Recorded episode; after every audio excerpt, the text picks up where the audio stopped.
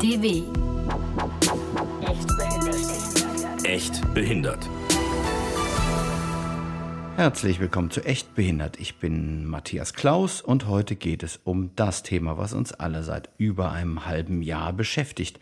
Die Welt ist anders geworden seit Corona. Das macht natürlich auch vor Menschen mit Behinderungen nicht halt. Im Gegenteil, viele von uns fanden sich plötzlich in der Risikogruppe wieder, hatten es besonders schwer im Lockdown, mussten Assistenz neu regeln oder waren als Heimbewohner von Isolation betroffen. Über all das möchte ich heute reden mit der Präsidentin des Sozialverbandes VDK, Verena Bentele. Schönen guten Morgen, Frau Bentele. Einen schönen guten Morgen.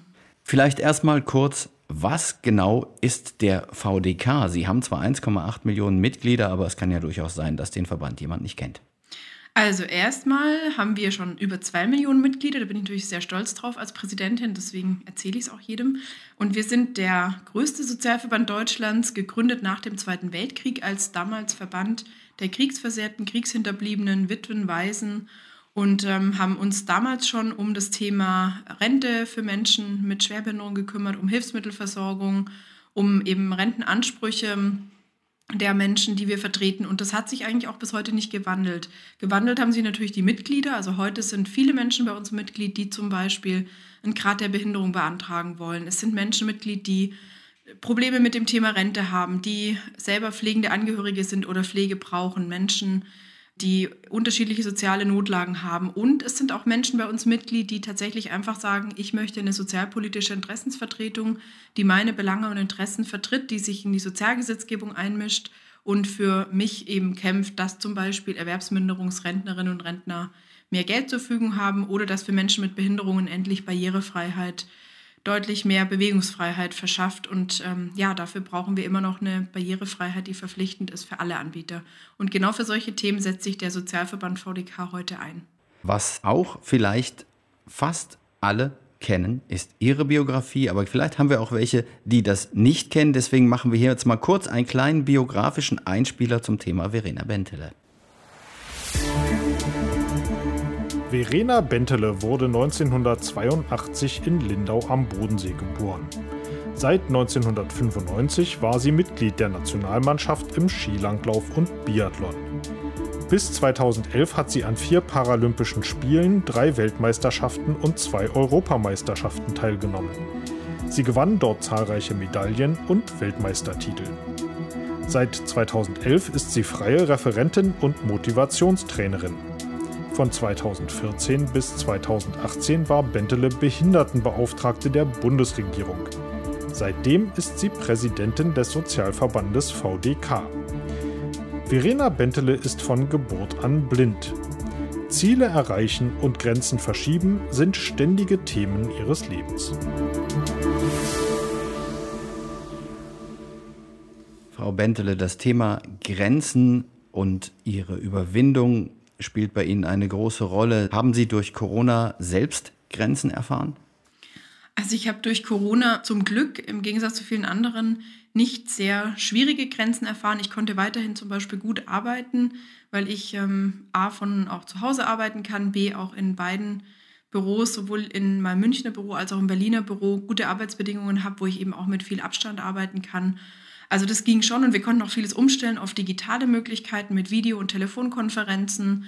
Und äh, deswegen war das für mich jetzt nicht so schwierig wie für viele andere, die natürlich in Jobs sind, wie beispielsweise in der Pflege und sich da eben täglich deutlich höheren Risiken aussetzen. Wo ich privat tatsächlich Grenzen erfahren habe, ist bei so Alltagsdingen wie Einkaufen gehen, weil ich einfach gemerkt habe, klar, wenn jeder darauf bedacht ist, Abstand zu halten, ist es total schwierig, jemanden zu finden beim Einkaufen, der mir dann hilft.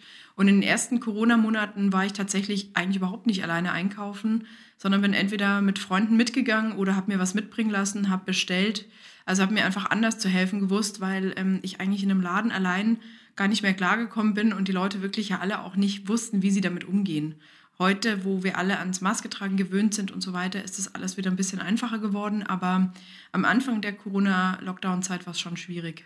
Dieses Abstand halten, 1,50 Meter ist ja eigentlich für einen Blinden praktisch unmöglich. Äh, wie gehen Sie damit um? Gehen Sie überhaupt raus?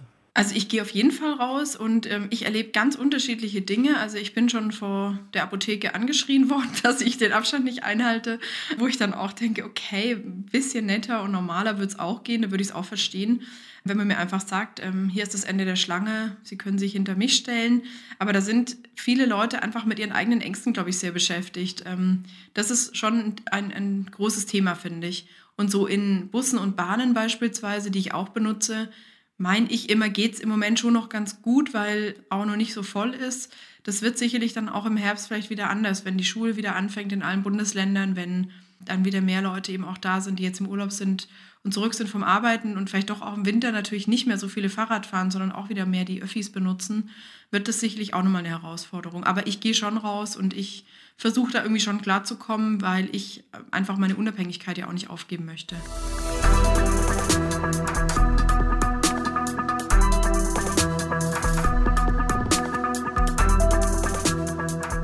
Was sind denn so die größten Probleme von Schwerbehinderten während der Corona-Zeit? Ja, also ein großes Problem ist natürlich das Thema Maske. Das war immer ein Riesenthema. Für die einen, die gesagt haben, Maske tragen ist für mich schwierig, weil ich beispielsweise eine chronische Erkrankung habe und ähm, die Maske vielleicht auch aus motorischen Gründen gar nicht so gut aufsetzen kann oder weil ich wegen der Atemprobleme das vielleicht nicht nutzen kann. Das ist so die eine Gruppe der Menschen, die sich an uns gewendet hat, die gesagt haben, wir brauchen Ausnahmeregelungen. Die andere Gruppe der Menschen, die sich an uns gewendet haben, sind dann aber wiederum Personen, die gesagt haben, Maske ist das, was mein Leben schützen kann. Ihr müsst dafür sorgen, dass die Leute Maske tragen und dafür werben. Das war zum Beispiel ein großes Thema. Ein anderes Thema ist zum Beispiel auch gewesen, dass uns ein Mitglied geschrieben hat, ähm, ihre Tochter ist eigentlich in einer Einrichtung für Menschen mit Behinderung und arbeitet in einer Behindertenwerkstatt und war an einem Wochenende zu Hause und wollte dann am Montag zurück in die Einrichtung und die Einrichtung hat dann gesagt, können wir nicht mehr aufnehmen. Sie haben die Einrichtung verlassen und dann musste die Mutter gucken, wie sie Arbeit, ähm, Unterstützung, Betreuung der Tochter und ihr Leben irgendwie alles unter einen Hut kriegt und das über Wochen. Das ähm, waren schon auch echt gravierende Probleme, gegen die wir uns auch sehr gestellt haben wo, oder äh, wo wir uns sehr eingesetzt haben für deren Lösung, weil wir natürlich gesagt haben, es kann irgendwie auch nicht sein, dass in Pflegeheimen niemand mehr aufgenommen wird, dass Menschen, die aus ihrer Einrichtung eben ein Wochenende zu Hause sind, dann auch wenn sie einen negativen Test haben, nicht mehr aufgenommen werden, das kann irgendwie echt nicht sein. Oder dass zum Beispiel auch diese Besuchsverbote so lange so streng waren, auch in Behinderteneinrichtungen oder Pflegeeinrichtungen, das war auch ein Thema für den VDK, weil wir eben auch sagen, es kann für Menschen, die beispielsweise Demenz haben, ja auch nicht der Weg sein, dass sie dann wochenlang niemanden mehr haben von ihren vertrauten Personen, der bei ihnen ist und sie unterstützt. Also da finde ich, waren am Anfang dieser drastischen Maßnahmen oft nicht so gut verträglich für die Menschen. Und dann hat man sie zwar einerseits vielleicht vor Corona geschützt, aber andererseits sehr viele psychische Einschränkungen in Kauf genommen. Was konnte denn der VDK da fordern? Am Ende ist es ja einfach auch viel Schicksal. Was wir halt natürlich gefordert haben, dass beispielsweise in Pflege- und Behinderteneinrichtungen die Angehörigen äh, mit der nötigen Schutzausrüstung, mit Masken, Desinfektionsmitteln und vielleicht Schutzanzügen eben trotzdem rein dürfen, dass eben da Orte des Treffens organisiert werden. Wir fordern zum Beispiel aber auch, dass im Bereich Schule Kinder und Jugendlichen Jugendliche aus ähm, sozial schwächeren Familien unterstützt werden. Das ist irgendwie auch ja nicht so richtig geregelt worden, dass die Kinder, die eben kein Tablet oder Laptop oder Handy zu Hause haben, eben auch in irgendeiner Weise am Schulunterricht teilnehmen können. Und da würde ich mal sagen, das ist genau wie bei jedem Schulbuch, das die Schule zur Verfügung stellt und den Kindern ausleiht. Da muss man halt dann auch die Technik zur Verfügung stellen, wenn man Schule zu Hause stattfinden lässt. Also da muss es echt auch Lösungen geben für den Fall. Es gibt ja auch äh, Fälle von Behinderten, zum Beispiel Leuten, die im Rollstuhl sitzen, die so eine Vollzeitassistenz haben, wo äh, sieben, acht Leute beschäftigt sind, die rund um die Uhr assistieren und betreuen. Dazu kam dann ja das Problem, dass erstmal die Ansteckungsgefahr groß war, die Leute teilweise nicht mehr wussten, ob sie da überhaupt noch arbeiten gehen können, aber diese Menschen praktisch ohne Assistenz nicht funktionieren. Wie sehen Sie das? Ist da alles getan worden, um diese Härten abzufedern, dass die Leute mit hohem Assistenzbedarf wirklich weiter gut durch die Krise kommen können?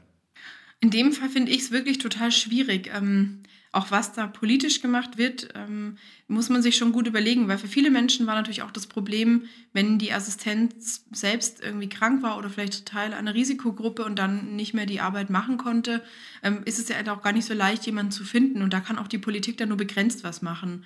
Aber klar ist eben schon, dass die politischen Rahmenbedingungen eben dafür jetzt gerade auch geschaffen werden müssen, dass eben Menschen ihre Assistenz zu Hause weiter nutzen können und dass eben nicht die Einrichtung für Menschen mit Behinderung jetzt der einzig richtige und sinnvolle Weg ist. Das hat ähm, eigentlich meines Erachtens sich wieder sehr gut bestätigt ähm, in den letzten Monaten, was wir eigentlich eh auch fordern als VDK, dass eben jeder Mensch ein Recht hat, da zu leben, wo er oder sie eben auch leben möchte. Und da finde ich, war jetzt diese Zeit wirklich auch nochmal ein guter Hinweis, wie wichtig es ist, das den Menschen zu ermöglichen und eben nicht zu sagen, wer zum Beispiel Intensivpflege braucht, wer also 24 Stunden Beatmung braucht, der soll dafür unbedingt in der Einrichtung gehen, sondern da kann eben auch ein Umfeld zu Hause doch sehr viel Sicherheit und ähm, ja auch sehr viel Risikoarmut bedeuten. Sie hören echt behindert, den Podcast für Barrierefreiheit und Inklusion der Deutschen Welle. Wir sind auf allen gängigen Podcast-Plattformen. E-Mail, Feedback und Kommentare an echt.behindert.dw.com. Mehr Infos und Links gibt es unter dw.com/wissenschaft. Und bewerten Sie uns auf iTunes oder wo immer Sie uns hören. Ein anderes Thema, was wir ja in den letzten Monaten hatten, was auch mit Corona zu tun hat und wo wir es jetzt möglicherweise wieder kriegen, wenn die zweite Welle kommt, ist ja die Frage mit den Behandlungen in den Krankenhäusern, wo entschieden werden muss, möglicherweise, wenn es nicht genug Intensivbetten gibt, wer am Ende behandelt werden darf und wer nicht. Da gab es ja jetzt von dem Bündnis Ability Watch eine Klage beim Bundesverfassungsgericht. Wie stehen Sie zu dieser Klage? Halten Sie das für sinnvoll? Also ich bin immer noch der Meinung, in Deutschland haben wir einen medizinischen Standard, der erstmal allen Menschen die bestmögliche Versorgung garantieren muss. Und das ist auch immer mein wichtigster Punkt, den ich anführe. Im Moment haben wir in Deutschland Gott sei Dank nicht die Situation und hatten die auch nie, dass diese Entscheidung anstand. Und das ist wirklich auch die Frage, wie man diese Entscheidung am Ende, wem man die eben ähm, geben und überlassen möchte. Weil erstmal ist das Ziel in der Verfassung ganz klar, die Würde des Menschen, und damit ist jeder Mensch gemeint, ist unantastbar, alle Menschen sind vor dem Gesetz gleich, Männer und Frauen, Menschen mit und ohne Behinderung. Also das Grundgesetz wird diese Frage nicht beantworten können, weil nach dem Grundgesetz hat jeder Mensch ein Recht auf die bestmögliche Versorgung. Und das ist erstmal meine große Forderung und mein wichtigstes Thema, dass wir eigentlich eher gucken, ähm, was gibt unsere medizinische Versorgung in Deutschland her, auch wenn in einem Krankenhaus, sagen wir mal, die Bettenzahl ausgeschöpft wäre, wo sind andere Möglichkeiten zur Versorgung. Und ich bin da sehr skeptisch, weil ich immer denke, okay, durch die Klage erzieht man ja unterschiedliche Dinge. Das eine ist natürlich eine Diskussion über so ein Thema. Okay, da kann man auch sagen, das ist nicht schlecht, aber ich glaube, für viele Menschen bedeutet genau diese Klage und die große Diskussion auch eine extreme Intensivierung ihrer Ängste. Und da habe ich so ein bisschen Sorge, dass viele Menschen sich jetzt schon Gedanken machen, was passiert mit mir, wenn ich Corona kriege, bekomme ich dann überhaupt eine Versorgung? Und derzeit stellt sich glücklicherweise diese Frage definitiv nicht, sondern alle Menschen, die Versorgung brauchen, bekommen die auch. Mir ging das zu Anfang auch so, als die Debatte aufkam. Ich bin blind, ich sah mich plötzlich da auf der Liste. Und äh, man denkt, okay, also wenn es jetzt ernst würde, dann würden sie sagen, okay, wie, wie viel wert ist dieses Leben? Das sind natürlich Fragen, die einen wirklich sehr bedrängen und auch da, es bleibt am Ende, bleibt es zu hoffen, dass das nie eintritt. Ich möchte auch kein Arzt sein, der das entscheiden kann am Ende. Wenn wir die Frage jetzt diskutieren wollen, gegen und für wen wir uns dann entscheiden, da vertrete ich dann viele Menschen, die zum Beispiel älter sind. Im VDK sind sehr viele alte Menschen Mitglied. Ähm, ich werde natürlich auch nie sagen, ich finde das richtig, wenn das Alter am Ende das äh, wichtigste Kriterium ist und jemand, der eben 80 ist, keine gute Versorgung mehr bekommt. Da wird der VDK immer sich gegen wehren. Deswegen ist unser äh, Credo eben tatsächlich, dass wir in Deutschland dafür sorgen sollten, für alle Menschen eine maximal gute Versorgung zu haben, was wir im Moment einfach auch gewährleisten können hier im Land.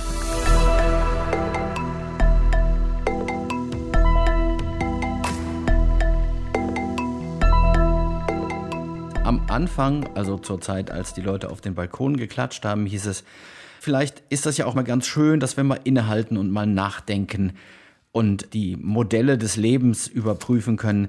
Können Sie da irgendwas beobachten? Hat Corona irgendwas Positives gehabt? Gibt es irgendetwas, wo man auch jetzt aus Sicht von Behinderten sagen kann, das war eigentlich ganz nützlich, dass wir da mal drüber nachdenken? Also was es schon gebracht hat, dass die Berufe, die eben sonst oft sehr schlecht bezahlt sind, wie beispielsweise Berufe der Kassiererin oder auch zum Teil eben in der Altenpflege oder so, dass genau über solche Berufe jetzt natürlich deutlich mehr gesprochen wird. Das finde ich schon ist ein Riesenvorteil, ähm, weil wir jetzt eben auch sehen, das wird so auf Dauer nicht weitergehen. Wenn wir nicht mehr Menschen finden, die diese Berufe ausüben, dann werden wir viele Probleme kriegen, weil wir immer mehr pflegebedürftige Menschen haben. Wir haben immer mehr Menschen, die eben auch aufgrund ihrer Behinderung Unterstützung brauchen.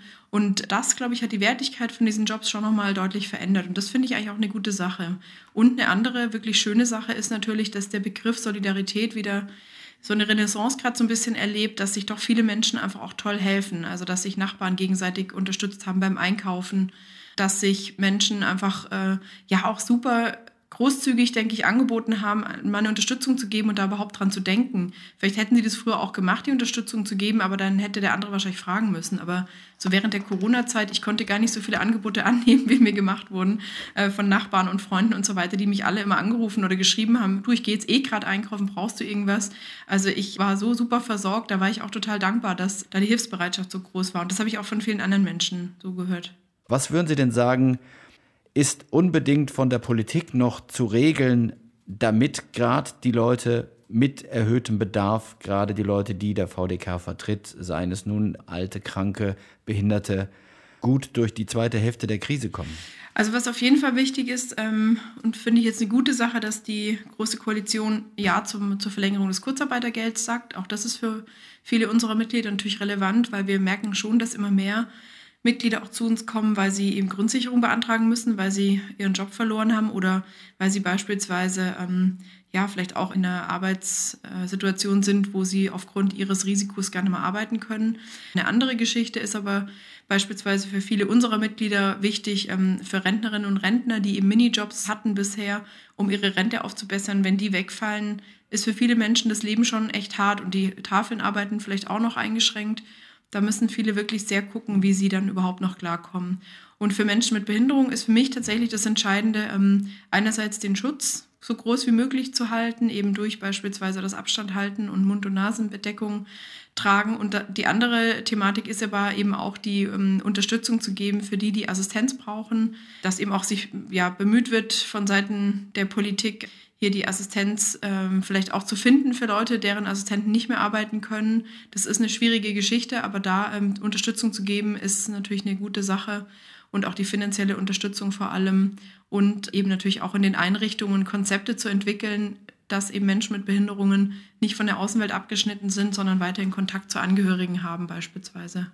Als Corona wirklich ernst wurde, so nach dem, weiß nicht, 15. März, gab es so einen Fokus auf die Krankheit, auf den Umgang damit. Man hatte so ein bisschen das Gefühl, es gab auch viele Pressemeldungen, Behinderte dürfen in der Corona-Zeit nicht vergessen oder übersehen werden, dass so die Themen, die wir sonst so haben, Barrierefreiheit, Inklusion, all das in den Hintergrund geriet und man hat so einen Eindruck, das ist vielleicht nur was für gute Zeiten. Wie sehen Sie das? Hat die deutsche Gesellschaft das trotzdem hingekriegt oder haben wir im Moment keine Zeit für Luxusprobleme wie Inklusion an Schulen? Die Frage kann ich gar nicht so eindeutig beantworten. Im Moment ist die Zeit eigentlich toll dafür, Systeme wirklich mal in Frage zu stellen. Das finde ich ist eine Chance. Jetzt kommt meine Einschränkung, die wird aber nicht immer so richtig gut genutzt, weil für Inklusion an Schulen müsste genau jetzt eine gute Zeit sein, weil jetzt ja immer noch die Frage ist, wie können Kinder und Jugendliche in kleineren Gruppen lernen. Das wäre auch coronatechnisch sicherer für alle. Und jetzt wäre die Zeit beispielsweise über bessere technische Ausstattung zu sprechen. Also alle Dinge, die auch der Inklusion förderlich sind, wie kleinere Lerneinheiten, individuellere Förderung und bessere technische Ausstattung sind alles Dinge, die wir in der Inklusion schon lange fordern, die könnte man jetzt gut umsetzen. Deswegen, wenn man es richtig gut machen würde, würde man jetzt die Chance nutzen und die Systeme mehr in Frage stellen. Die Herausforderung ist aber natürlich, wir haben im Moment so viele Themen und Probleme, die in unserer Gesellschaft gerade relevant sind, dass ich da natürlich nicht so richtig sicher bin, wie diese Themen wirklich auch angepackt werden. Corona und Behinderung haben wir alle Chancen genutzt. Gibt es eventuell Dinge, die man gerade jetzt tun könnte? Das war Verena Bentele, die Präsidentin des VDK, hier bei mir zu Gast. Frau Bentele, ich danke Ihnen sehr herzlich für diese Informationen und für diese Auskünfte und auch für Ihre Meinung. Und ich hoffe, dass wir alle zusammen gut durch die Krise kommen werden. Danke, das wünsche ich Ihnen auch. Tschüss. Das war Echt Behindert von der Deutschen Welle. Mein Name ist Matthias Klaus.